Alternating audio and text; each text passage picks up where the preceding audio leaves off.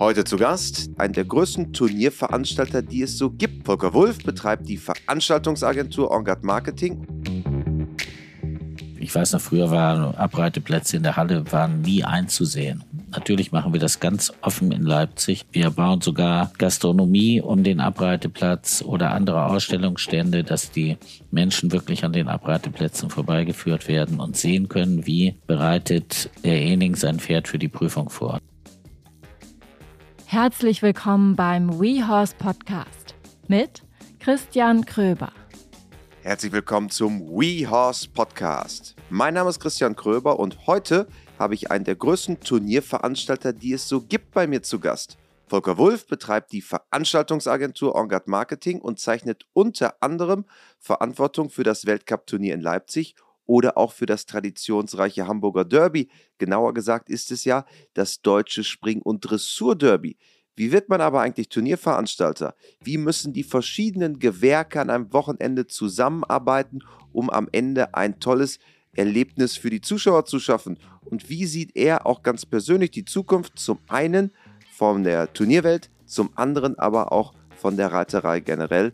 Darum geht es jetzt. Volker ist seit einiger Zeit ja auch nicht nur in Deutschland als Veranstalter, sondern weltweit unterwegs. Also, ich würde sagen, wir steigen ein. Auf geht's. Hallo Volker. Hallo Christian. Schön, dass du da bist bei uns im Podcast. Ein sehr spannendes Thema, dem wir uns heute widmen. Du bist Turnierveranstalter. Veranstaltest einige der größten Veranstaltungen, die es gibt. Hamburger Derby, Weltcup in Leipzig, auch international bist du unterwegs.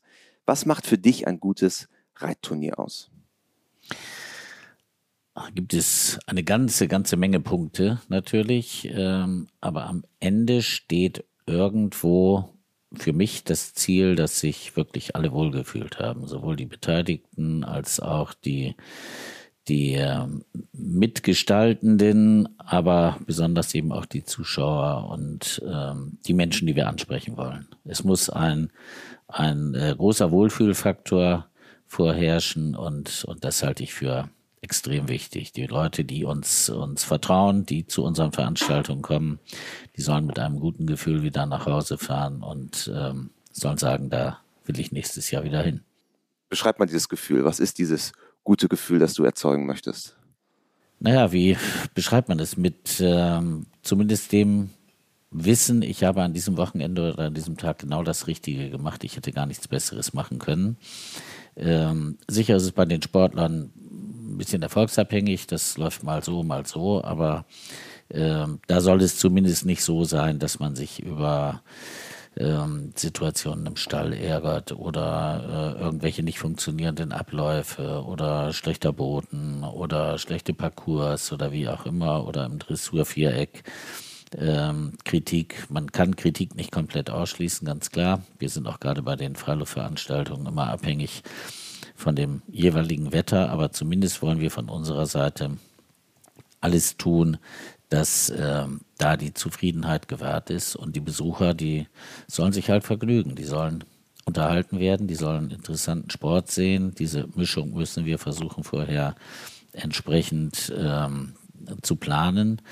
Ähm, dann ähm, soll man sich treffen können, man soll ähm, ja, ein bisschen Spannung miterleben können. Gerade das Derby ist, ist so ein Tag, also der Derby-Sonntag. Hamburger Derby.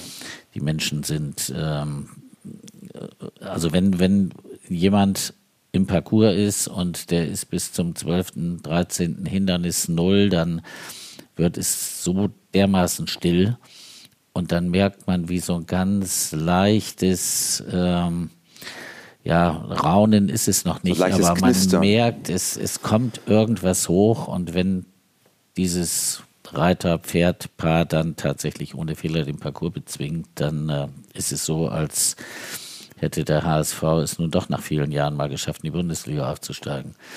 Und ähm, das, ähm, ja, das macht eben diese besonderen Momente aus. Und das ist das, was ich, was ich liebe und wofür wir auch leben und das versuche ich auch über das Team oder auf das Team zu übertragen, dass äh, wirklich jeder in seinem Bereich bis ins Detail darauf achtet, dass ähm, ja, wenig Unzufriedenheit erzeugt wird und dass der Wohlfühlfaktor ganz hoch bleibt. Fieberst du selber auch mit? Also du hast es gerade beschrieben, dieser Moment, kurz bevor beim Hamburger Derby die erste Nullrunde passiert. Gehst du da selber auch noch mit? Äh, wenn ich die Zeit habe, mich wirklich darauf zu konzentrieren, dann ja. Aber das Derby ist natürlich, oder die Hauptprüfung, auch der große Preis in, in Leipzig, die Weltcup-Prüfung, das ist natürlich ähm, der Veranstaltungsteil, an dem viele unserer Kunden, unserer Sponsoren da sind, die Hauptansprechpartner da sind, die Gäste vor Ort sind, die mit denen man Kontakt halten will, mit denen man Kontakt halten muss. Und ähm, die Zeit nutze ich dann immer, mich äh, mit dem einen oder anderen noch zu treffen. Und man unterhält sich dann meistens am Rand des Parcours und meistens kriegt man dann was mit, aber man ist natürlich auch im Gespräch und ähm, sicher pickt man sich einige der Favoriten raus. Da denkt man, da äh, guckst du mal ganz genau, aber im letzten Jahr zum Beispiel, muss ich ganz ehrlich sagen, Cassandra war nicht ganz oben auf meiner Favoritenliste. Cassandra Orschel, die Siegerin des Hamburger Derbys genau. äh, im vergangenen Jahr. Die es dann äh, aber ja doch souverän nach Hause geschaukelt hat, muss man sagen. Und ähm, ja, also ich fieber schon mit, wenn ich, wenn ich kann, klar. Sind für dich als Veranstalter dann solche Geschichten auch wichtig, dass eine Cassandra Orschel, die vielleicht vorher gar nicht unbedingt jeder als Derby-Siegerin auf dem Zettel gehabt hat, dass dann auch so eine ja, Newcomerin bzw. Außenseiterin gewinnt? Ist das auch für die Geschichte dann noch besser? Es war perfekt. Erste Frau seit 46 Jahren, Hamburgerin, unter 30. Was wollen wir mehr? Da wurden ähm, ja viele viele äh, Vorurteile wurden ausgeräumt, äh, Frauen können das gar nicht gewinnen, äh, man muss ähm, entsprechend jahrelange Erfahrung haben, um das zu gewinnen, man muss mit einem Pferd dahin gehen, das genau fürs Derby gemacht ist und antrainiert ist über Monate. Das, äh, ja, bei Cassandra war es mehr oder weniger auch ähm, kurz entschlossen, dass sie das Derby mitreitet. Und ähm, ja, es geht. Und so haben wir jedes Jahr wieder unsere Geschichte. Also da kann man sich ja viele Sachen rauspicken. Den, den Hello Max zum Beispiel, der vom Karnevalspferd zum Derby-Sieger wurde. Oder Colin von Toni Hassmann, der in seinem Leben nicht viel gewonnen hat, aber dreimal das Derby. Und ähm, immer wieder irgendwelche neuen Geschichten. Dann hat es jahrelang keinen ausländischen Sieger gegeben und dann äh, gewinnt plötzlich ähm, nach, nach langen langem Warten wieder einer von der Insel und ja, das sind so die, die Geschichten, die das Derby eben auch so besonders machen. Und ähm, da ist es am Ende auch gar nicht, gar nicht entscheidend, wer jetzt das Derby gewinnt oder auch gar nicht entscheidend, wer jetzt das Derby reitet. Die Stars sind äh, diejenigen, die es schaffen, diesen Parcours zu bezwingen. Und äh, die müssen in der Weltrangliste nicht unter den ersten 100 sein ist bei dir auch eine gewisse Leidenschaft rund um das Derby entstanden? Also wenn man dir jetzt zuhört, man merkt, dass einfach das Derby auch dir sehr, sehr stark ans Herz gewachsen ist. Ist das so?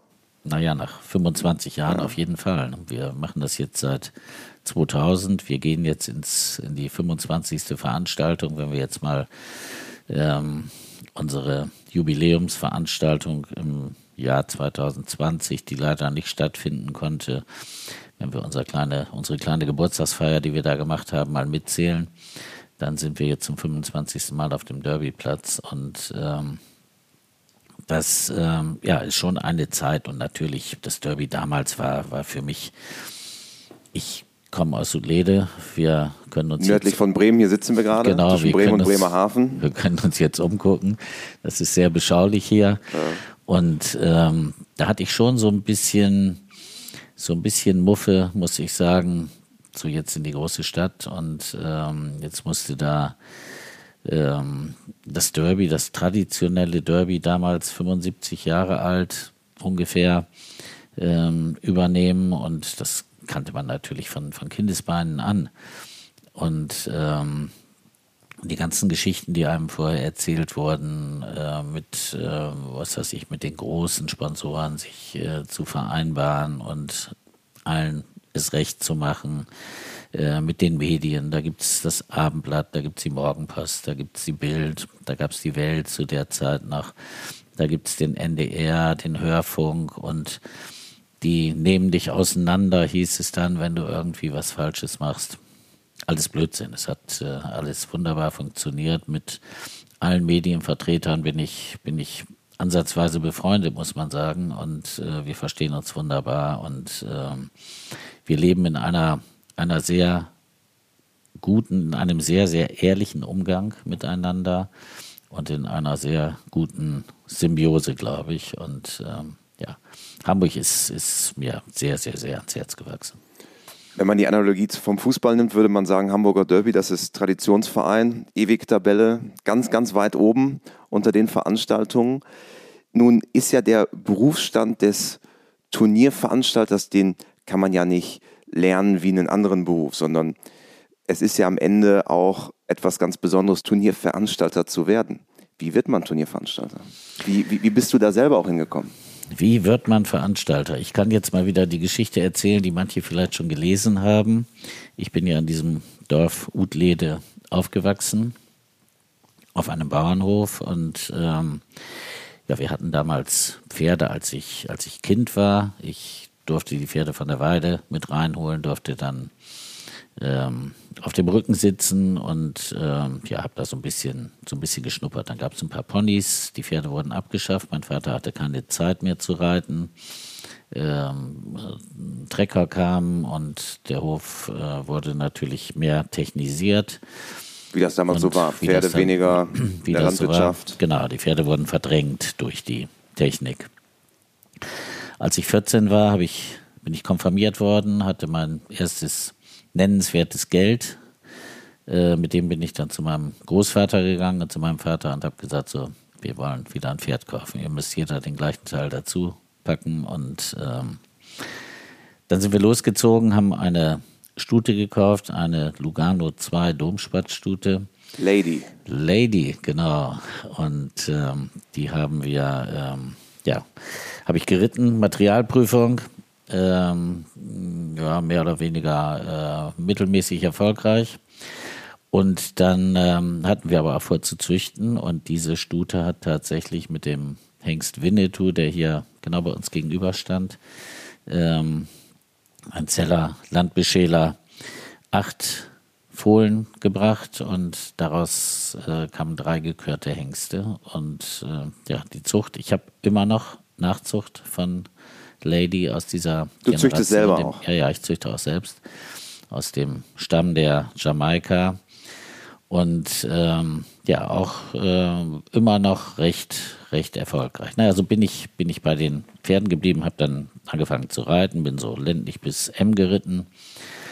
Und dann ähm, hatte ich mich aber entschieden, nicht in Utlede den landwirtschaftlichen Betrieb weiterzumachen, sondern zu studieren, bin dann nach Göttingen, habe Landwirtschaft studiert und ähm, da gab es einen Zufall, also eigentlich war mein, war mein Weg äh, ein bisschen ähm, in die Richtung, ich wollte gerne nach Südamerika, ich wollte gerne nach Argentinien, Brasilien und Rinder züchten. Und ähm, dann äh, gab es eine Vorlesung in Göttingen, oder vielmehr morgens gab es eine Vorlesung Genetik, da bin ich gewesen, saß neben meinem, meinem Kumpel Georg, der mittlerweile Tierarzt ist in Dortmund und ähm, ja, wir kamen raus und es hat furchtbar geregnet. Georg war mit dem Fahrrad da, ich war mit dem Auto da und dann äh, haben wir uns entschieden, wir fahren erstmal eben zur Mensa, essen was und dann habe ich ihn zurückgebracht. Es war zehn nach zwei und irgendwie fiel mir ein, am äh, Institut am Albrecht-Herweg hält heute Dr. Hanfried Haring aus Warendorf eine damaliger Vorlesung. Generalsekretär. War Generalsekretär ja. der FN und äh, Dozent in, äh, in Göttingen. Äh, die erste Vorlesung über Pferdezucht und Haltung. Und da dachte ich, eigentlich musste da gar nicht hin, weil das, was er erzählt, das weißt du wahrscheinlich eh fast genauso gut. Aber das Wetter war schlecht, man konnte nichts Sinnvolles machen. Und da habe ich gedacht, gehst du mal hin. Und dann startete er die Vorlesung mit dem Angebot eines Jobs, Pferde nach Südkorea zu bringen. Und ähm, ich weiß nicht, wir waren 60 Studenten, vielleicht 40 haben sich sicher gemeldet. Und ähm, ich habe den Job dann gekriegt, ohne zu wissen, wo Korea überhaupt ganz genau liegt, weil damals hat man nicht einfach so also, im, im, Handy nachgeguckt, sondern man holte dann zu Hause den Dirke Weltatlas raus und hat erstmal durchgeblättert und dachte, Mensch, Thailand, also noch weiter. Und, du hattest naja. gehofft, es ist in Richtung Südamerika. Nee, nee, nee, nee, das ganz so, ganz so blond war ich dann doch nicht. Aber ähm, wie gesagt, das ist am hinteren Zipfel von China liegt. Das war mir gar nicht so bewusst, aber natürlich umso interessanter. Ich habe dann damals die Pferde dorthin begleitet. Ähm, die wurden von der FN an die ähm, an einen Investor in Korea verkauft in Vorbereitung auf die Olympischen Spiele in Seoul 88. Dies war 84 und ähm, es war ein Trainer mit angeheuert, Rainer Schwere, das war der erste Diplomtrainer Reiten, den es in Deutschland gab. Und ähm, ich sollte ein bisschen äh, mich um die äh, ja, Fütterungsumstellung, um die Adaption der Pferde in ähm, die neue Umgebung kümmern. ja, und dann, ähm, wie gesagt, hat es sich ergeben, dass ich im äh, Mai 84 dorthin geflogen bin und habe dann äh, da nicht vier Wochen wie geplant, sondern acht Wochen zugebracht, weil der Investor mich nicht so gerne gehen lassen wollte, weil wir hatten viel Spaß miteinander. Der war auch gar nicht so viel älter als ich damals. Und äh, zudem habe ich immer noch sehr, sehr guten Kontakt. Der hat mittlerweile eine große Reitanlage in, ähm, in Seoul, in der Nähe von Seoul gebaut und ähm, ein sehr erfolgreicher Geschäftsmann. Naja, auf jeden Fall, ich kam wieder und äh, Hanfried Haring hat mich dann überzeugt, meine Diplomarbeit doch nicht über Rinder, sondern über Pferde zu schreiben. Und so habe ich dann in Genetik äh, mich mit dem Thema Korrelationen zwischen Exterieur- und Leistungsmerkmalen bei deutschen Reitpferdehengsten beschäftigt. Äh, da kam nicht viel raus, also es gab keine große Korrelation, aber es war eine weitere Diplomarbeit ähm, auf dem Weg der, der Zuchtwertschätzung. Und dann bin ich über Heiko Meinadus, der damals promovierte äh, für das Thema Zuchtwertschätzung oder das Thema Zuchtwertschätzung ähm, bearbeitet hat. Über ihn bin ich nach Oldenburg gekommen, nach Fechter. Am Oldenburger Verband. Mitgejobbt bei den, genau, ja. bei den ähm, Auktionen, bei Stutenleistungsprüfungen. Uh, Uwe Heckmann war damals der, der Chef im Ring und ähm, ja, von ihm habe ich sehr, sehr viel gelernt, muss ich sagen. Und das hat mir sehr viel Spaß gemacht. Und dann ähm, ja, habe ich mich damals mit, ähm, mit Kaspar Funke zusammengetan. Ähm, und ähm, da wurde Escon gegründet und ähm, Jörg Münzner war noch dabei. Und ja, so haben wir dann angefangen, Turniere zu vermarkten, besser zu gestalten. Das war zumindest das Ziel. Und nach dreieinhalb Jahren habe ich dann gedacht, die, äh, ja, die, die Richtung stimmen nicht so, wo du hin willst und wo der Rest von Escon hin will. Und dann habe ich 92 En Garde gegründet und ähm, bin dann erstmal hauptsächlich als Mittler zwischen Wirtschaft und Sport aufgetreten. Heißt, ich habe Sponsoren gesucht, äh, versucht Sponsoren zu, zu akquirieren, aber nicht nur für Reitsport, auch für, für Volleyball in Bremen zum Beispiel oder für Rudern, für Ruderweltmeisterschaften in Prag und in, in Finnland, in Rudnitsche und Tampere waren wir damals und ähm, für Böhringer haben wir relativ viel gemacht. Man musste ja irgendwas machen womit man dann tatsächlich auch sein kleines Vorhaben finanzieren konnte. Und dann gab es ähm, 1993 die erste Möglichkeit, ein Turnier zu machen, ein ja, etwas größeres, in Anführungsstrichen, Turnier in Winsen an der Aller. Winsen an der Aller ist auch nicht viel größer als Utlede. Ähm, aber auch hier in Niedersachsen auch hier in Niedersachsen und der Heimatort von Hermann Schritte, der ja früh verstorben war. Und, ähm, Springreitlegende. Genau. Und äh, es sollte ein Hermann Schritte Gedächtnisturnier geben. Und da bin ich angesprochen worden und ähm, dann äh, ja, haben wir dieses Turnier gemacht in Winsen an der Aller. Ähm, wir hatten ein sehr, sehr gutes Teilnehmerfeld. Also alle namhaften deutschen Springreiter kamen auf jeden Fall. Es war ein nationales Turnier. Wir kriegten den NDR überredet, dass er 45 Minuten am Samstag übertragen hat. Und das ZDF hat eine Viertelstunde am Sonntag übertragen. Aus Winsen an der Aller. Aus Winsen an der Aller. Das war natürlich mega. Wir konnten unseren Sponsoren wirklich Sensationell einiges bieten. Eigentlich. Absolut. Und das Interessante, so nebenbei, auch für Fußballfans werden ihn kennen, Bela Reti. Bela Reti ja. war damals der äh, Kommentator für das ZDF. der war ich, selber da. Den habe ich vor vier Jahren, habe ich den mal getroffen in München. Ich sage, Herr Reti, Sie werden mich nicht kennen, aber Sie haben mal mein erstes Reitturnier ähm, äh, kommentiert. Ähm, ja, ja, stimmt, sagt er. Das war irgendwo in der Nähe von Hannover. Ich sage, ja, Winsen an der Aller. Ja, genau. Ich hatte keine Ahnung, sagt er. Ich wusste nichts von diesen Tieren und von diesem Sport. Aber war total interessant und ja. Ja, das, also das ist, ist ja so einer, den, den kann man. Den, den kann man auf den, alles loslassen. Dem gibt man ne? ein Regelbuch und ja. dann erklärt er den Sport. Das ist, ähm, ja. Ähm, ja, und so haben wir dann unsere erste Veranstaltung gemacht. Dann kam 95 kamen die ersten Meisterschaften in den neuen Bundesländern, in Gera. Das war sehr erfolgreich. Dann haben wir Gera gemacht und dann habe ich mich 97 ähm, ja, so ein bisschen äh, mit dem Thema beschäftigt. In welche Richtung willst du jetzt eigentlich? Willst du jetzt wirklich mehr reine Agentur sein oder willst du mehr Veranstaltungen machen? Und dann habe ich auf der Karte geguckt, so in Gedanken und habe mir gedacht, in Bayern ist noch nichts und im Osten ist äh, ein Turnier in Leipzig gewesen. Das hatte man dann aber wieder eingestampft. Vielleicht versuchst du das nochmal. Und dann bin ich nach München gefahren, habe die Olympiahalle gemietet und bin nach Leipzig gefahren und habe mich mit der Messe verständigt. Übrigens ähm, auf äh, Vorschlag deines Vaters, Wolf, der ähm, sehr gut mit dem äh, Ulrich Kromer zu Berle ähm, bekannt war, der damals Messechef in Leipzig war.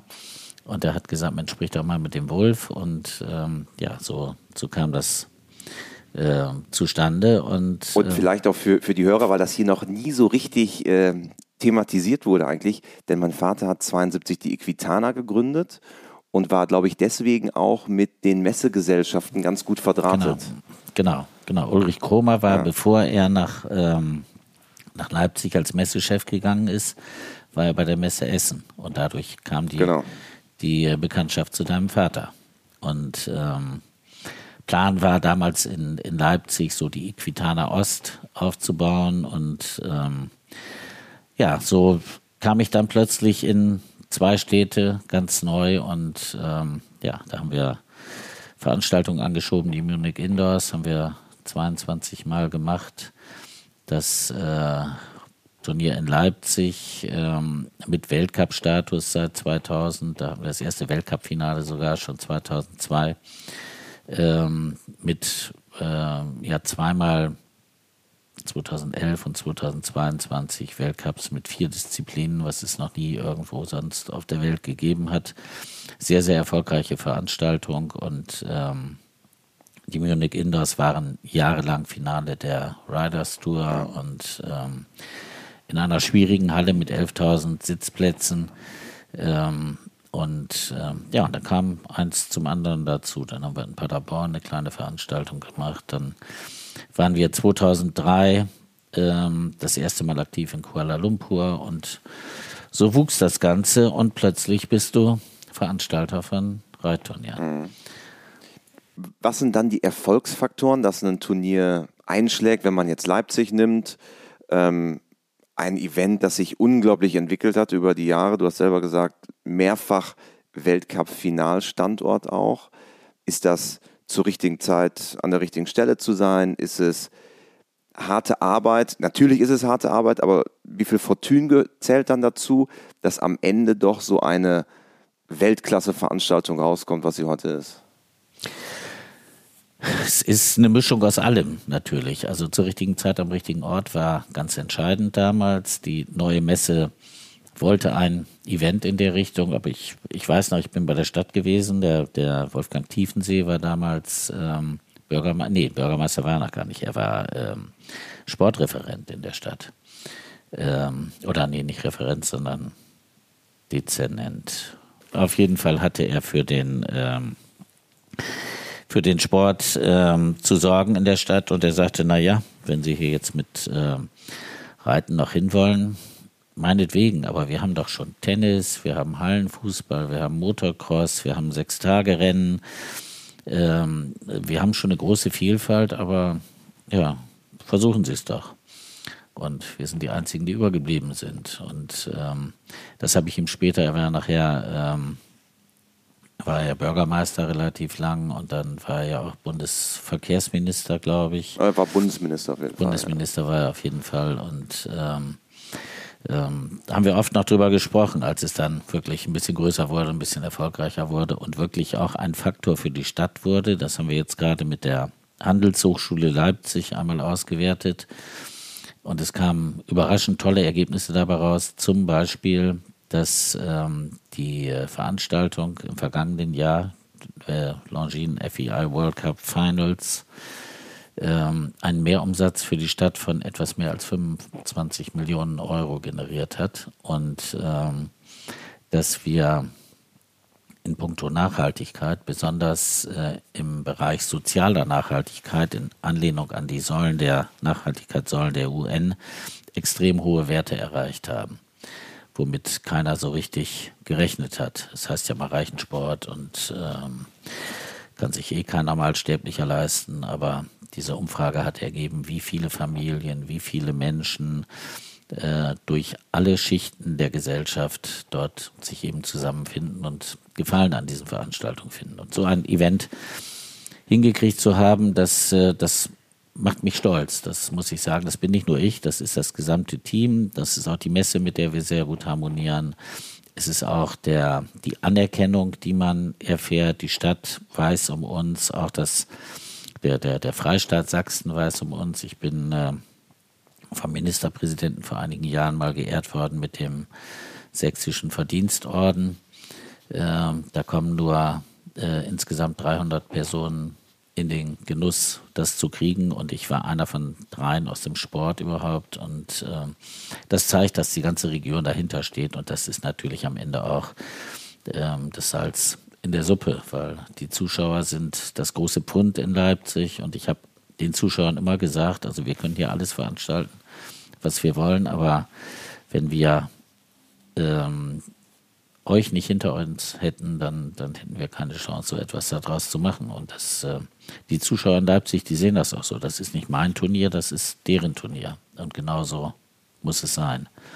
Und ähm, ähnlich ist es auch in Hamburg gegangen, dass wir ähm, eine Veranstaltung übernommen hatten, die ja, Mitte der 90er ziemlich, ziemlich weit runtergefahren war. Äh, man ging nicht mehr unbedingt zum Derby und äh, die Reiter blieben auch aus. Und dann hat sich vor uns eine Gruppe um Jochen Döhle, einem Räder aus Hamburg, äh, des Derbys angenommen und hat schon mal die Weichen in eine andere Richtung gestellt. Und ähm, damals hatten wir oder waren insgesamt 30, 35.000 Besucher über das ganze Wochenende, wovon alleine fast 25 am Sonntag da waren. Und als wir es übernommen haben, da habe ich auch mal gesagt, unsere Aufgabe ist es nicht, den Sonntag schöner zu gestalten, sondern wir müssen von Donnerstag an jeden Tag füllen.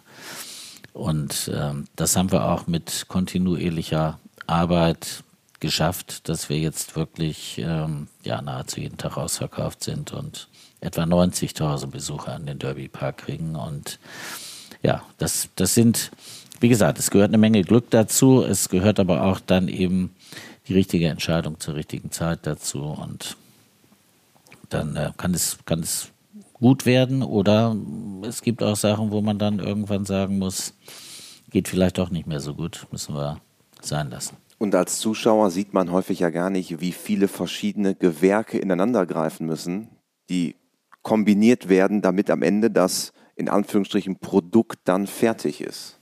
Und das ist eure Aufgabe. Genau, wenn man äh, so eine Halle hat wie in Leipzig, da ist viel Platz, da sind 60.000 Quadratmeter für uns, da können wir uns austoben, aber wir müssen auch ganz genau wissen, ähm, welcher, welcher Eckpunkt muss wo sein, damit alles am Ende zusammenpassen kann und wie kann man es am besten gestalten, um eben tatsächlich das, was ich am Anfang beschrieben habe, das, ähm, ähm, den Wohlfühlfaktor für alle entsprechend hochzuhalten. Und es ist ja so, zum Beispiel in Leipzig, ich war ja vor vielen, vielen Jahren grauer Vorzeit auch mal Praktikant bei euch. Ihr kommt ja quasi in die leere Halle rein, dann ist Turnier und ihr übergebt wieder eine komplett leere Halle. Genau. Was man sich als Zuschauer ja gar nicht vorstellen kann, dass zum Beispiel wenige Minuten nach der letzten Siegerehrung wird angefangen, die Arena abzubauen. Zwei Tage später sieht man nicht mehr, dass wir da gewesen ja. sind. So ist es vertraglich geregelt. Und acht Tage vorher sieht man noch nicht, dass wir kommen werden. Und ähm, ja, da muss vom, vom Sitz für den Besucher über die Reitfläche und die Stallung und die Aussteller, VIP-Bereich, alles ähm, entsprechend ähm, eingerichtet werden. Und vorher muss man natürlich dann auch versuchen, das Ganze finanziell vernünftig auf die Beine zu stellen. Die Kommunikation muss stimmen äh, vor und während und nach der Veranstaltung. Und ähm, gut, das ist ein eingespieltes Team mittlerweile und ähm, die Partner, mit denen wir zu tun haben, die haben Vertrauen und wir haben Vertrauen zu denen und das macht dann viel aus. Hier bei uns im Podcast reden wir auch viel in den vergangenen Monaten über die Zukunft des Turniersports. Wohin geht die Reise, sowohl auf den, in den kleinen Veranstaltungen, auf ländlichem Niveau, aber auch auf Top-Niveau. Wie siehst du gerade so die Entwicklung? Wir haben ja auch viel die Thematik sinkende Nennungszahlen, stagnierende Zahlen. Wie schaust du so auf den Status quo der deutschen Turnierwelt?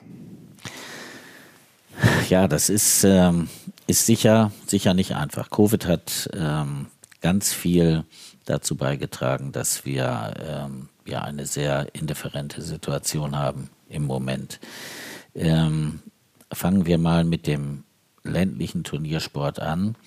Die Veranstaltungen konnten nicht stattfinden, die Vereine haben sich ein bisschen auseinandergelebt, man konnte das Vereinsleben gar nicht so betreiben.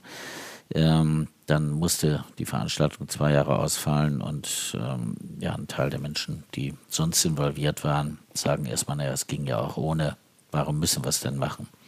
So gut war es in den letzten Jahren finanziell ja auch gar nicht mehr und ähm, ganz gefährlich, finde ich, ganz, ganz gefährlich, weil das große Pfund das wir in Deutschland haben im Reitsport, sind die Vereine und sind die ländlichen Veranstaltungen, weil ähm, der Reitsport äh, wird ja ähm, oder ist ja häufig in der Kritik und sehr, sehr häufig durch Unwissen. Und ähm, wir brauchen schon eine gewisse Grundneigung für den Sport, um ihn überhaupt für die nächsten Jahre erhalten zu können. Und diese Grundneigung entsteht natürlich nicht nur bei denen, die sich mit dem Sport beschäftigen, sondern weit darüber hinaus. Und wenn ich jetzt zum Beispiel mal hier in unserer Umgebung gucke, so ein Turnier in Gestenseet, immer an Pfingsten traditionell, da gehen übers Wochenende vielleicht 1500 Menschen hin. Davon sind 1200 Menschen, die gehen auf kein einziges anderes Turnier weil sie einfach in der Region sind, weil sie andere treffen, das wissen sie, weil sie sich das einmal angucken und das finden sie auch toll. Der jährliche Treffpunkt. Genau. Und ähm, man sieht die Reiter und man sieht tatsächlich auch die, die Harmonie zwischen Mensch und Pferd und ähm, wie die das hinkriegen, dann kennt man den einen oder anderen Reiter aus, äh, weil er ein Arbeitskollege ist oder mit dem ist man zur Schule gegangen oder ähm, das sind Nachbarn oder wie auch immer. Und ähm, das ist extrem wichtig. Und wenn diese Veranstaltungen verschwinden, verlieren wir diese 1200 Menschen. Die überlegen sich dann nicht und fahren nach Hamburg zum Derby oder irgendwo anders hin, sondern für die ist Reitsport dann nicht mehr präsent. Und wenn man das mal multipliziert, wir haben, ähm, ich glaube, über 3000, 3500 Veranstaltungen in Deutschland, wenn da 10 Prozent von verschwinden, ähm, was glaube ich im Augenblick so die Tendenz ist, dann sind das 300 Veranstaltungen, äh, 1000 Leute sagen wir mal, dann sind 300.000 ja. Menschen weniger mit Pferden im Kontakt. Und prozentual hört sich das gar nicht so schlimm an, aber in der absoluten Zahl, die du ja gerade ausgesprochen hast, 350 Veranstaltungen mal den Menschen, die da hingehen, ist dann wieder eine riesengroße Zahl. Genau, genau. Und da müssen wir aufpassen, dass wir in der in der Tiefe bleiben. Es nützt nichts, dass wir ähm, Late Entries äh, hier und da und da und da haben unter Ausschluss der Öffentlichkeit. Das ist natürlich für die Reiter, für die Entwicklung der Pferde, für den Sport gut, aber wir müssen trotzdem versuchen, in der Öffentlichkeit zu bleiben. Und wenn wir das nicht schaffen, dann wird es ähm, über die nächsten Jahre und Jahrzehnte deutlich schwerer werden, den Sport überhaupt äh, in der Gesellschaft zu halten. Wir müssen das Pferd wieder wieder zurückbringen, wieder, wieder selbstverständlicher machen. Also ich weiß, als ich Kind war, wurden bei uns die Milchkannen mit, mit einem Pferdefuhrwerk abgeholt. Pferde waren präsent, überall. In jedem Dorf gab es Pferde, es gab in jedem Dorf Reiter, es war ähm, ja für alle, das, das Pferd war ein, ein großer Begriff. In den Städten wurden äh, noch ähm, Bierwagen mit Pferden gefahren. Es, es, wie gesagt, gehörte noch dazu. Mittlerweile seit Seit 40 Jahren ist das, ist das nahezu nicht mehr der Fall.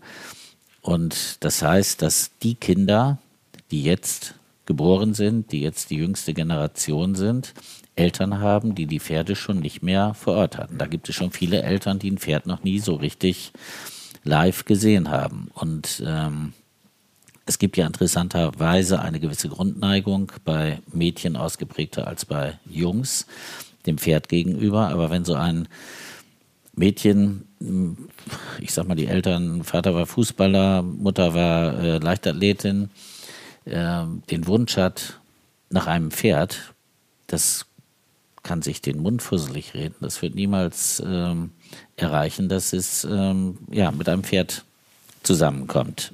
Niemals will ich nicht sagen, aber sehr schwer. Deutlich unwahrscheinlich. Ja. Genau weil da kommen die Argumente, das ist viel zu gefährlich und die beißen und die schlagen und ähm, außerdem stinkst du immer, wenn du nach Hause kommst aus dem Stall und ähm, und deshalb haben wir vor Jahren auch schon mal ähm, uns mit dem Thema beschäftigt und unseren Verein Pferde für unsere Kinder gegründet, ähm, der leider immer noch nicht so richtig von der gesamten Gesellschaft verstanden wird. Pferde für unsere Kinder ähm, soll heißen oder soll nicht heißen, dass wir Pferde für unsere Kinder sammeln wollen, sondern dass wir die Pferde für unsere Kinder und deren Kinder und deren Kinder in der Gesellschaft erhalten wollen.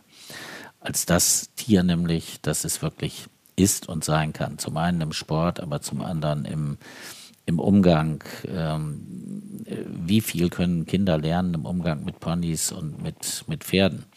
Sachen, die äh, wo man als, als Eltern verzweifelt und ähm, sich ähm, ja wirklich, wirklich abmüht, ähm, Kindern beizubringen, wie Pünktlichkeit oder wie, wie Verantwortungsbewusstsein oder auch einfach wie, wie Selbstbewusstsein. Äh, das machen Was ja auch wissenschaftlich spielend. belegt ist. Gibt es ja auch genau. eine klare Studienlage dazu, dass das so ist. Ganz genau. Und ähm, das halte ich für sehr wichtig. Und das geht natürlich über die Vereine und das geht über, über ähm, kleinere Betriebe. Deshalb Pferde im ländlichen Bereich ganz, ganz extrem wichtig. Im großen internationalen Bereich ist die Welt kleiner geworden. Die Logistik hat wahnsinnig ähm, aufgeholt in den letzten 15, 20 Jahren. Und ähm, man kann Turniere in ähm, in Südamerika oder in Shanghai oder in Riyadh oder äh, wo auch immer machen und ähm, die Pferde gelangen dorthin auf sehr bequeme Art und Weise und ähm, mit einer ausgefeilten Logistik. Die Veranstalter lernen, Turniere nach äh, entsprechendem Standard, nach entsprechendem Niveau zu machen. Wir waren jetzt gerade in Riyadh zu einem, haben ein Test-Event gemacht für die ähm, äh, Weltcup-Finals äh, in äh, Dressur und Springen in 24. Und ähm, diese Facility musste einmal getestet werden und die Araber, die scheuen keine Kosten und Mühen, wie man immer so schön sagt, um es wirklich toll zu gestalten. Und wir hatten ein äh, als Testevent ein Zwei-Sterne-CSI. Ich glaube, das war das aufwendigste und beste zwei Sterne CSI, was es hier auf der Welt gegeben hat. Und ähm, die Logistik und alles ist, ist überall ähm, ja, aufzubauen und ähm, das macht es natürlich für bestimmte Veranstalter auch schwieriger. Wenn ich mir überlege, wenn wir vor 15 Jahren unser Turnier in München gemacht haben, dann hatten wir teilweise Pressemeldungen, acht der ersten zehn der Weltrangliste in München am Start. Keine Chance heutzutage. Kann Weil sich der Sport so unglaublich globalisiert hat. Verteilt hat, genau, ja. genau. Wir haben teilweise drei, vier, fünf, fünf Sterne CSIs an einem Wochenende. Und das ist klar, dass, dass sich dann die Spitze aufteilt. Und da kann es Global Tour heißen oder es kann ähm, Nationenpreis heißen oder wie auch immer. Man findet diese enge Spitze der Weltrangliste nur noch sehr, sehr selten zusammen. Und ähm, gut, das muss man anders argumentieren. Der Sport ist deshalb nicht schlechter. Ähm, aber äh, man darf sich eben nicht an, an den einzelnen Namen festhalten, sondern man muss eben den Event an sich in den Vordergrund stellen. Und äh, dazu gehört dann wieder, dass nicht nur Reiten stattfindet, sondern eben, dass auch vieles drumherum stattfindet. Das kriegen einige Veranstalter hin, das können einige schaffen. Es ist äh, jetzt ungleich schwerer geworden durch die extremen Kostenexplosionen, die wir haben im personalen Bereich, im, im energetischen Bereich. Wir haben ja, ähm, ich sag mal, Kostensteigerungen im Vergleich zu 2019, als wir das letzte Mal das ganze Jahr durchveranstalten konnten, haben, äh, veranstaltet, äh, veranstalten konnten, so bis, ähm, bis heute haben wir Steigerungen im Schnitt von 30 Prozent, was die Produkt, Produktionskosten einer Veranstaltung angeht. Und ähm, da muss man erstmal sehen, wie kann man das umlegen. Starke Partner, starke Sponsoren sind extrem wichtig, aber auch die, die Eintrittspreise werden erhöht mhm. werden. Das ist nicht nur im Reitsport so, das ist in allen Bereichen so. Wenn man sich Konzerte anguckt, das sind teilweise astronomische Fußballkarten. Fußball, was auch immer, wo man hin will, äh, muss man mehr Geld lassen jetzt. Und äh, das wird sich wieder einpendeln. Aber viele Veranstaltungen werden es auch nicht, nicht schaffen für die Zukunft von den größeren oder frühermals größeren Veranstaltungen, weil die Kosten einfach so aus dem Ruder laufen, dass man das mit unserem Sport nicht mehr realisieren kann. Wir sehen beim Fußball beispielsweise die Premier League, die sich abgesetzt hat inzwischen von den anderen Ligen. Siehst du die Gefahr auch im Pferdesport, dass wir eine starke Zweiteilung haben, dass man den ganz hochkarätigen Spitzensport hat, der zwischen Mexico City und Shanghai pendelt, in Anführungsstrichen, und dann ein, ein, ähm, ein Bereich darunter, wo die Durchlässigkeit nicht so hoch ist? Der Bereich darunter lässt sich eben durch diese immensen Preissteigerungen schwer gestalten, weil ähm, der Bereich darunter, wir müssen das ja mal aus der wirtschaftlichen äh, Perspektive sehen. Wenn ich ähm, einen Sport vermarkten will, dann brauche ich eine gewisse Aufmerksamkeit. Ich muss ja Werte schaffen für die Sponsoren, von denen ich äh, Geld möchte, um diese Veranstaltung durchzuführen. Und ähm, da wird ja auch ganz, ganz klar gerechnet. Entweder, also was, was ohnehin wichtig ist bei den Partnern, ist eine gewisse Neigung zu dem Sport. Das ist ganz egal, ob es Fußball ist oder ob es Reiten ist oder ob es äh, Röhnradfahren ist. Ohne Interesse daran wird es schwierig. Ohne Interesse daran wird es schwierig, aber dann muss ich trotzdem, wenn ich Entscheider bin in einem Unternehmen, muss ich mir die Veranstaltung so rechnen lassen können, dass es sich für mich auch wirtschaftlich lohnt. Das heißt, ich brauche Fernsehen, ich brauche Zuschauer, ich brauche B2B oder B2C im VIP-Bereich. Es müssen interessante Leute da sein. Ich muss die Möglichkeit haben, dort am Rande dieser Events Geschäfte zu machen. Das geht natürlich besser, je hochklassiger die Veranstaltung ist. Wenn ich jetzt eine Veranstaltung, sagen wir mal, ein, ein zwei oder drei Sterne CSI habe, dann äh, kann ich es schwer realisieren, es schwer rechnen, weil mir fehlen die Stars, mir fehlt dadurch möglicherweise das Fernsehen, mir fehlt dadurch die, die ähm, Attraktivität, Gesamtattraktivität der Veranstaltung, dann kann ich es schwer realisieren in großen Hallen wie München oder Dortmund oder wo auch immer ähm, die Kosten dagegen zu rechnen. Weil ich habe ähm, extrem gestiegene Energiekosten, ich habe extrem gestiegene Personalkosten im Bereich Security, Reinigung, was alles dazugehört. Da sind äh, sechsstellige Summen, die es mehr kostet, überhaupt gar keine Seltenheit. Und dann lässt sich das nicht mehr rechnen. Ich glaube, diese Veranstaltungen werden mehr in Facilities gehen, die rein für Reitsport gebaut sind äh, oder auch werden.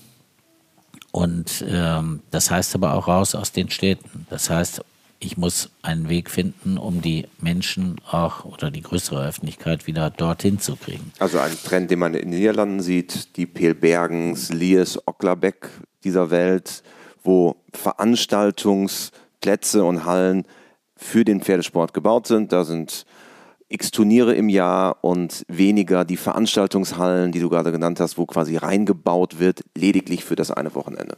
Genau. Aber diese Pelbergens und Oplabecks und Lias, die ähm, haben meiner Meinung nach auch die Aufgabe, es attraktiv für Besucher zu machen. Damit fangen sie jetzt auch an. Es gibt ja tatsächlich schon ein bisschen Entertainment-Gedanken, um eben Leute dorthin zu ziehen. Und ähm, das ist, wie gesagt, da kommen wir wieder zu dem Punkt, den ich, äh, äh, äh, als wir die, über die ländlichen Veranstaltungen gesprochen haben. Wir müssen sehen, dass wir die, die Öffentlichkeit mit in den Sport integrieren, dass wir den Sport auch für die Öffentlichkeit zugänglich machen. Weil, wie gesagt, die Stimmen müssen Pferde geritten werden, darf man überhaupt auf Pferden sitzen, müssen Pferde springen können, müssen Pferde dressurmäßig ausgebildet werden. Die Fragen werden ja gestellt. Wir haben im Augenblick die Situation, Grundgesamtheit 80 Millionen in Deutschland, davon 10 Millionen mit einer positiven Neigung zum Pferd, aber 70 Millionen ist das völlig egal, was mit dem Pferd gemacht wird oder ob es überhaupt Pferde gibt. Und ähm, da müssen wir dran arbeiten, dass, das, dass da eine gewisse Grundakzeptanz erreicht wird. Und das ist nicht einfach, aber. Ja, und, und das Spannende ist, wir haben es ja gerade hier bei uns bei WeHorse gemerkt, wir haben den Courage Award aus der Taufe gehoben vor einigen Wochen, um Menschen auszuzeichnen, die sich mit ja, Engagement und Einsatz dafür einsetzen, dass Tierschutz und Pferdesport zusammengedacht werden. So frei nach dem Motto aktiver Pferdesport gleich aktiver Tierschutz, ist das etwas, was wir als Pferdewelt auch wieder mehr herausstellen müssen, um einfach rauszugreifen aus dem Inner Circle in Anführungsstrichen raus in die breitere Gesellschaft? Ja, eindeutig. Eindeutig. Das muss, es muss Aufklärung betrieben werden. Und äh, es wird immer sogenannte schwarze Schafe geben, die sich ähm, bestimmte Medien, bestimmte Organisationen rauspicken können und sagen können, guck mal, was der mit seinem Pferd macht. Das wird immer passieren, das wird bei Hunden aber nicht anders sein oder beim Umgang mit ähm, mit anderen Tieren. Ähm, aber wir müssen versuchen, ähm, Aufklärung zu leisten, dass ähm, Pferde mittlerweile ähm, so gezüchtet sind über die verschiedensten Generationen, dass sie ähm, durchaus springen können und wollen und nicht dazu gezwungen werden müssen. Wir wissen das. Wir haben, ich habe ein wunderbares Video von einem Fohlen von mir, das äh, springt freiwillig immer über einen Baumstamm auf der Weide, der da liegt. Und ähm, da ist keiner in der Nähe, der irgendwie diesem Fohlen auch nur ansatzweise versucht zu erklären, du musst ja jetzt rüber. Das macht es von sich aus. Und das sind natürlich auch die, die Gene, die dann eben dazu beitragen. Und das wissen die wenigsten. Also wenn ich, wenn ich dann gefragt würde, welche Pferde sind das denn eigentlich, die springen da auch in Riyadh, sind das alles Araber? Nee, Araber nicht. Araber mhm. sind nicht für den Springsport gezüchtet. Es gibt zwar Linien, die beinhalten ein bisschen Araberblut, aber das ist einfach nur um die, um die, ähm, um die Pferde da ein bisschen äh, blütiger zu machen, wie wir sagen. Also vom, vom schweren Warmblut zum modernen, äh, leichteren Pferd hin, sensibleren Pferd hin. Und ähm, da, wie gesagt, wenn, wenn wir das schaffen, da ein bisschen mehr Aufklärung ähm, zu leisten, dann wird auch vieles anders verstanden werden können. Was stimmt dich positiv für die Zukunft?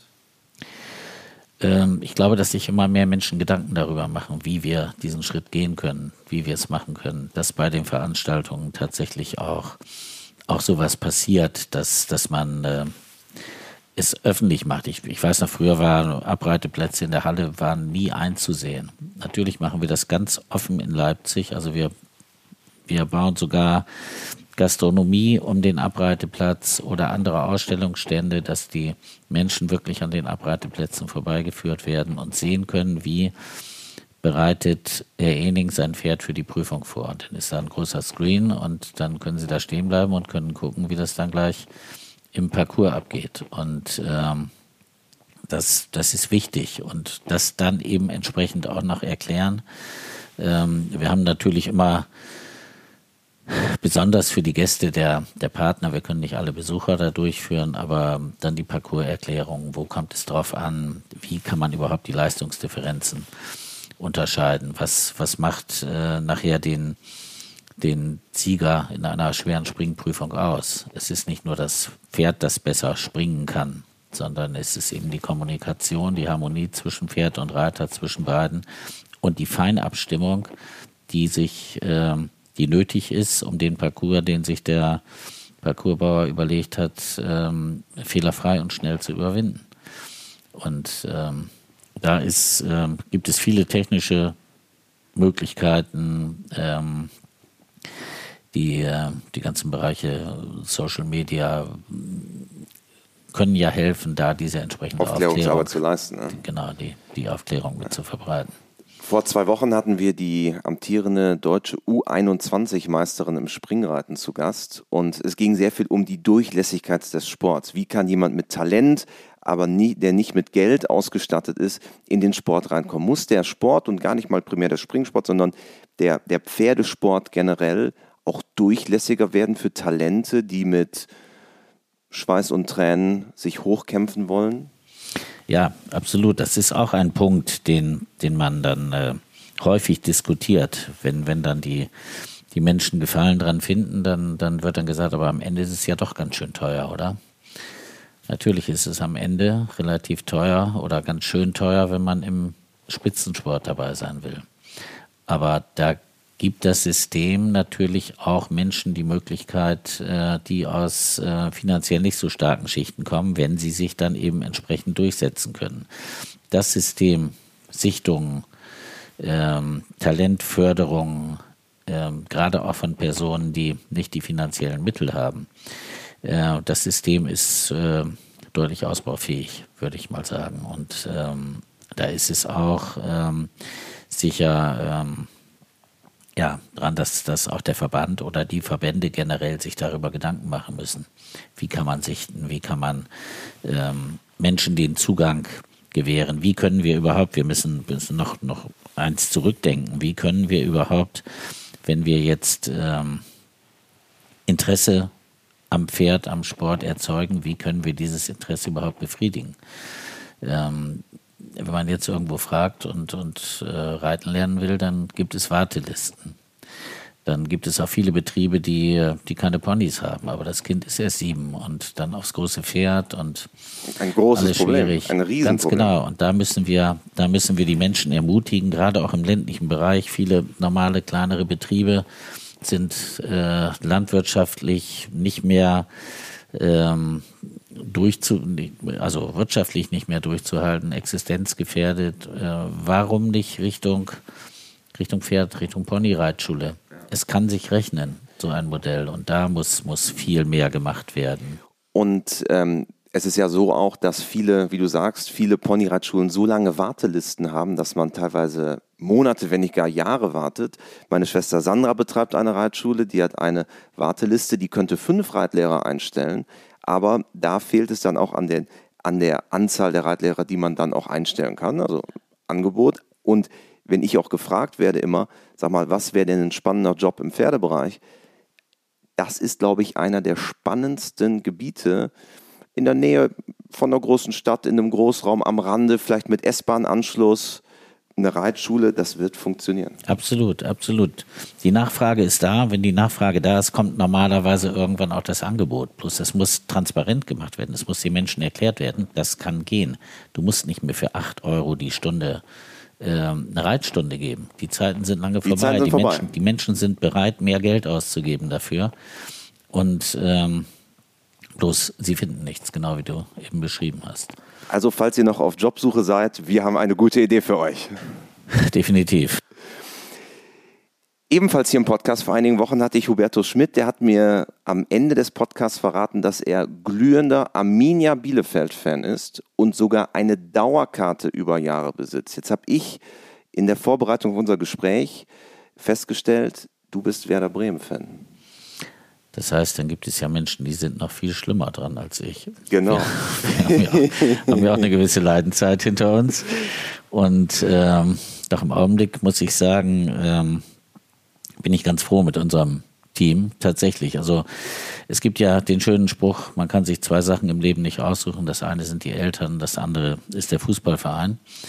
Und ähm, Werder ist ähm, ja schon seit, seit eh und je äh, hier in der Region sowieso stark dominant, aber ein Spieler, der für Werder, glaube ich, über 300 Bundesligaspiele absolviert hat und ähm, auch in der Nationalmannschaft gespielt hat, linker Verteidiger. Man sagt immer noch der Beste, den Bremen je hatte. Johnny Otten kommt hier bei uns aus dem Ort. Und äh, ja, da war es natürlich ja klar. Eine Legende wahrscheinlich hier. Dann war es natürlich klar, dass man äh, äh, mit Bremen fiebert. Und mittlerweile bin ich, bin ich gut befreundet mit der Familie Baumann. Frank Baumann. Sportdirektor, ja, glaube ich. Genau, ist äh, Geschäftsführer Sport äh, bei Werder und ähm, muss ehrlich sagen, hat einen Mega-Job gemacht in den letzten sehr, sehr schwierigen Jahren. Immer ganz, ganz im, im, äh, im Hintergrund. Den und, Bremer Stil. Und ja, obwohl er Franke ist, aber er hat wirklich äh, Bremen verstanden und, und ja, die Familie liebt auch Bremen. Reiten auch, also seine Frau äh, Steffi reitet, die beiden Kinder reiten und ähm, ja, also das verbindet natürlich noch mehr zu Werder und da ist auch die ganze Family. Also wenn unsere Gehst du häufiger Töchter, hin? ich gehe ab und zu hin, Ja. wenn unsere Töchter Freunde haben und die sind ähm, fanmäßig anderweitig gelagert, dann haben die es schon mal sehr schwer bei uns in der Das wird ja nicht akzeptiert, oder? Ja, ein Veto haben wir da nicht, aber Lieber Volker, am Ende eines jeden WeHouse Podcasts warten die vier klassischen WeHouse Fragen. Jetzt auch auf dich. Und Frage Nummer eins ist: Hast du ein Motto, nach dem du lebst? Ähm, ja, ähm, erst machen, dann reden. Also viele erzählen, was sie alles vorhaben, was sie alles Tolles machen wollen und so weiter. Und ich bin der Meinung, man soll das erstmal machen, man soll es erstmal zumindest bis zu einem gewissen Punkt vorantreiben und dann kann man drüber reden. Und äh, ja, da habe ich versucht, mich weitgehend dran zu halten. Wunderbar. Frage Nummer zwei: Gibt es einen Menschen, der dich auch im Hinblick auf die Pferde besonders geprägt hat? Äh, ja, ich glaube, da kann ich sagen, das ist der langjährige Gestüter, der hier in Ludlede die Deckstelle für ähm, Hannover geleitet hat, Hans Badenhagen, mittlerweile, ich glaube, 91. Und ähm, er war, war eine sehr dominante Person. Ich hab, war tatsächlich einmal ein halbes Jahr angestellt hier äh, bei der Deckstelle, weil er mit, mit dem äh, Vorzeigehengst der Hannoveraner damals mit dem Einblick ähm, auf Amerika-Kanada-Reise musste und ähm, der hat ihn am langen Zügel in hoher Schule vorgestellt und dann habe ich hier die Deckstelle geleitet und er war jemand, der ein straffes Regiment führte und ähm, ich gehörte mit dazu und äh, ja, das war sehr, sehr prägend. Frage Nummer drei: Wenn du Reitern bzw. Pferdemenschen eine Sache im Umgang mit ihren Pferden auf den Weg geben könntest, was wäre es? Fairness. So einfach, so In simpel. jeder Situation. Fairness dem Pferd gegenüber. Und dann vervollständige bitte diesen Satz: Pferde sind für mich. Eines der ähm, besten Geschöpfe auf Erden. Ähm, man kann es schwer beschreiben. Sie, sie bringen, bringen so vieles mit sich, äh, was, was andere Haustiere nicht können. Natürlich sind Hunde süß und ähm, gehören bei uns auch zur Familie und ähm, Katzen und ähm, alles Mögliche mögen wir und lieben wir, aber die Pferde sind etwas ganz Besonderes und die, die Kommunikation mit, mit den Pferden, nicht nur wenn man sie reitet, im Allgemeinen ist äh, ja sehr, sehr, sehr speziell. Wunderbar. Lieber Volker, vielen Dank, dass du bei uns im Podcast warst. Gerne. Wir wünschen dir und euch viel Fortune für die anstehenden Aufgaben und Dankeschön. Ciao, ciao. Danke dir, es hat Spaß gemacht. Diese Folge wurde vorbereitet von Juliane Tränkler, produziert von Mara Landwehr. Mein Name ist Christian Kröber. Wir würden uns außerordentlich freuen, wenn ihr uns eine Bewertung da lasst oder auch, einige von euch wissen das, einen Vorschlag abgibt. Wen möchtet ihr gerne mal bei uns im Podcast sehen? Ganz einfach, wehorse.com slash podcast. Dort gibt es eine Möglichkeit, dann eure Vorschläge einzureichen. Wir freuen uns drauf. Bis bald.